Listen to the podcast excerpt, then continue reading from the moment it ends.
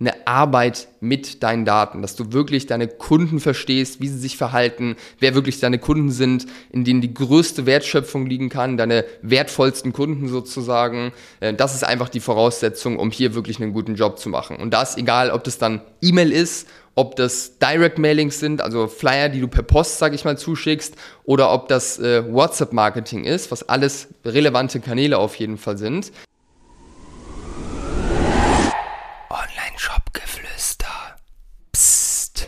Hallo und herzlich willkommen zur heutigen Folge und ich erkläre dir heute Schritt für Schritt, wie du in 2023 eine Love Brand aufbaust oder mit deinem Online-Shop zu einer Love Brand wirst. Und ich würde sagen, wir starten direkt rein. Ganz wichtig vorweg einmal, eine Love Brand, die baust du auf und auch wiederkehrende Kunden. Das ist ja am Ende eine Love Brand, ja, die geliebt wird von Menschen, die Kunden hat, die immer wieder kommen, die sie begeistert weiterempfehlen, die Emotionen auslöst. Dafür die Voraussetzung ist auf jeden Fall, dass du Neukunden, die du massenweise im besten Fall reinholst, wirklich systematisch vom Hockerhaus mit ihrer ersten Bestellung. Weil wenn da zu viel Reibung ist, wenn da irgendwas nicht stimmt, dann kannst du noch so viele Maßnahmen für Branding und alles Mögliche machen. Wenn die Produkterfahrung und äh, ja, diese Experience scheiße ist, dann kannst du direkt wieder nach Hause gehen. Dann äh, wird das nichts mit einer Love Brand. Ja, also den Kunden vom Hocker zu hauen mit der ersten Bestellung, das ist Voraussetzung. So, und wie machen wir das? Das erste oder der erste Punkt, der super, super wichtig ist, ja, wie du eine Love, Love Brand aufbaust, ist die Produkterfahrung. Das bedeutet, wenn ich jetzt schon bestellt habe, was kommt danach? Also wie nehme ich das Produkt wahr, wenn es ankommt? Habe ich vielleicht einen Package-Design mit so einer Onboarding-Experience, wo nochmal Dinge erklärt werden, wo der Ablauf nochmal erklärt wird, wo ja einfach Kommunikation stattfindet. Auf dem Karton, über Beilegzettel in dem Karton, auf dem Produkt selbst. Ist da eine Erfahrung dabei? Werden alle Fragen beantwortet? Ist es verständlich, was hier passieren soll? Das ist auf jeden Fall eine Sache, die super, super wichtig sind oder die ganzen Themen sind super wichtig, um halt eben einfach eine gute Produkterfahrung hervorzurufen. Und natürlich muss das Produkt selbst auch überzeugen und auch den Versprechungen, die im Marketing gemacht werden, irgendwo standhalten und überzeugen. Wie gesagt, das ist mal das A und O. Wenn du Fragen hast, die ich hier in diesem Podcast live beantworten soll, dann hinterlass uns die doch gerne einfach in einer kurzen Bewertung und ich freue mich dann, deine Frage zu beantworten. Dann haben wir ein zweites großes Thema und das fasse ich jetzt einfach mal zusammen unter dem äh, Buzzword Customer Experience. Die Customer Experience, die muss stimmen, wenn du zur Love Brand werden willst. Ja, und das sind auch sehr langweilige Themen, die dazugehören, nämlich zum Beispiel ein super schneller Versand. Du kennst es von dir selbst, wenn du irgendwo zum ersten Mal bestellst und das Paket ist direkt zuverlässig am nächsten oder übernächsten Tag da. Das ist geil, das ist ein kleiner Wow-Effekt, das ist eine positive Emotion, die ausgelöst wird und das ist auf jeden Fall super wichtig. Und auf der anderen Seite, wenn du bestellt hast und es kommt zu spät und du wartest und du guckst andauernd rein, wann es denn kommt, du findest keine Informationen dazu etc., ist es eine schlechte Erfahrung? Ist das Reibung, die dafür sorgt, dass einfach auch negative Emotionen jetzt mit ins Spiel kommen? Das heißt, schnelles Shipping, super wichtig. Lückenloser Customer Support, super wichtig. Schnelle Antwortzeiten. Hilfe, wenn Probleme da sind. Ja, also wirklich hier den Kunden ernst nehmen, gut betreuen und auch After Sales noch Support zu bieten, wenn Fragen aufkommen, einfach da zu sein für den Kunden, dass man das Gefühl hat, man wird wirklich ernst genommen und ja, das ist nicht nur Marketing, sondern da ist auch Substanz dahinter. Dann hast du natürlich klassische, ja, dritter Punkt, klassische Kanäle, sage ich jetzt einfach mal, die so Richtung Community gehen. Das ist zum einen zum Beispiel eine Facebook-Gruppe, wo es viele Brands gibt, die in Facebook-Gruppen einfach ihre Kundschaft versammeln oder auch Interessenten versammeln. Ähm, und das, die haben meistens mh, ja, die Gemeinsamkeit, dass irgendein Thema wirklich für diese Gruppe gemacht ist. Also ich gebe dir zwei Beispiele. Es gibt einmal Miss Pompadour, Farbenhersteller, die haben eine Facebook-Gruppe, wo gezeigt wird von den Kunden, was alles gestrichen wird, welche Projekte umgesetzt werden, Ideen äh, reingestellt werden etc. Und das ist natürlich ein Megathema, wo sich Menschen sowieso gerne zu austauschen, von dem her super Aufhänger für diese Gruppe. Oder auch ein anderes Beispiel, die Brand Wahoo Board, diese Balance Boards hast du hundertprozentig schon mal in deinem Feed gesehen. Die beiden Gründer waren auch hier im Podcast schon am Start relativ am Anfang.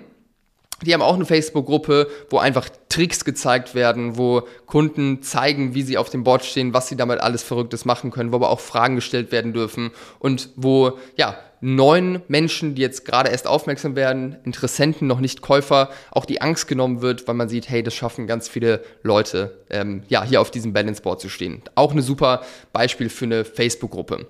Ansonsten haben wir Discord-Channels, ja, für die jüngeren Zielgruppen, sage ich mal, äh, als Alternative zur Facebook-Gruppe. Aber was ich persönlich auch einen super wichtigen Kanal finde für Community Building, ist tatsächlich die Instagram Story, die good old Instagram Story, weil hierüber kannst du eben deine Audience einfach mitnehmen äh, durch den Tag, hinter die Kulissen, sie teilhaben lassen an Entscheidungen, was jetzt neue Produkte angeht oder bestimmte Aktionen zum Beispiel. Und das ist einfach ja sehr nah dran. Und wenn man die hier richtig bespielt, engaged ist, auch reagiert auf die Leute, kann das auf jeden Fall eine Sache sein, die einfach Eindruck hinterlässt und dafür sorgt, dass einfach deine Kunden immer wieder gute Touchpoints haben mit deiner Brand. Im besten Fall jeden Tag, wenn ihr da einen guten Job macht.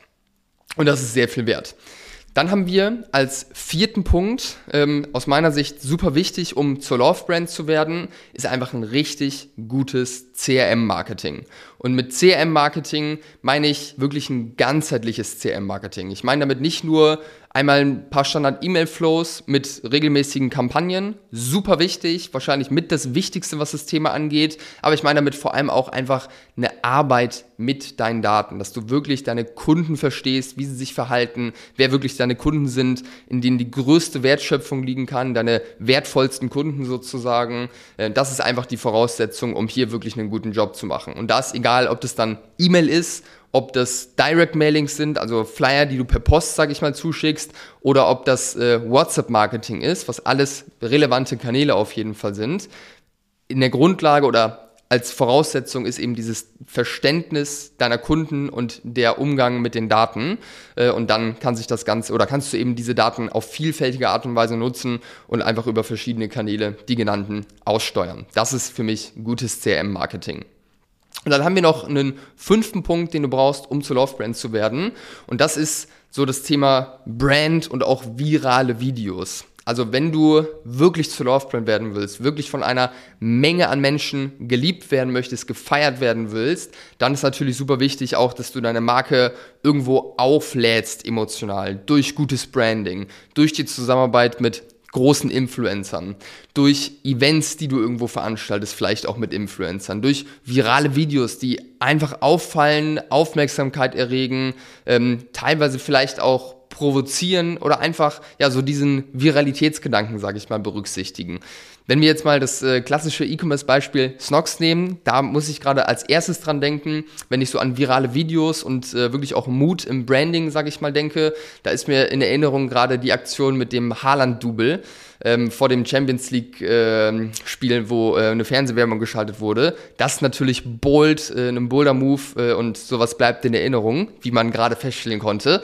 Ähm, ja, und das äh, sind eben auch alles relevante Punkte, die aber ehrlicherweise jetzt erst Sinn machen, wenn du als Brand wirklich schon ein Stückchen größer bist, also mehrfach siebenstellig oder achtstellig äh, Umsatz machst. Vorher kannst du eben mit Direct Response, also Facebook Ads, generell Performance Marketing etc. einfach wirklich viel, viel rausholen.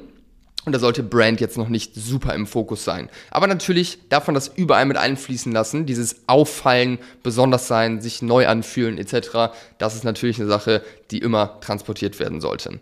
So, und das waren meine fünf Schritte oder meine Empfehlungen, sage ich mal, an dich aus äh, der Erfahrung jetzt mit über 200 Kunden und eigenen siebenstelligen Online-Shops, wie du eine Love-Brand aufbauen kannst, jetzt in 2023. Wenn du Rückfragen zu einem dieser Punkte hast oder merkst, hey, ich würde gerne Unterstützung dabei haben, mit einem erfahrenen Partner meine Love Brand aufbauen, dann melde dich gerne bei mir über Instagram, über LinkedIn, wenn du Fragen hast oder wenn du dich äh, mal äh, buchen oder in einen Termin buchen möchtest, in einen D2C Sparring, was wir machen mit einem unserer Experten, buch dir gerne auch einen Termin bei uns auf der Homepage. Da gehen wir wirklich mal eine Stunde, anderthalb in der Tiefe in deinen Shop rein, gucken uns die Kennzahlen an und schauen, was sind wirklich die Bottlenecks, die Blindspots, die dich gerade teures Lehrgeld kosten und was sind die größten Potenziale, die du jetzt gerade schnell noch heben kannst. Von dem her, buch dir da gerne einen Termin oder stell mir deine Fragen auf anderem Wege. Ich freue mich über jeden Kontakt und danke, dass du bis zum Ende dran geblieben bist.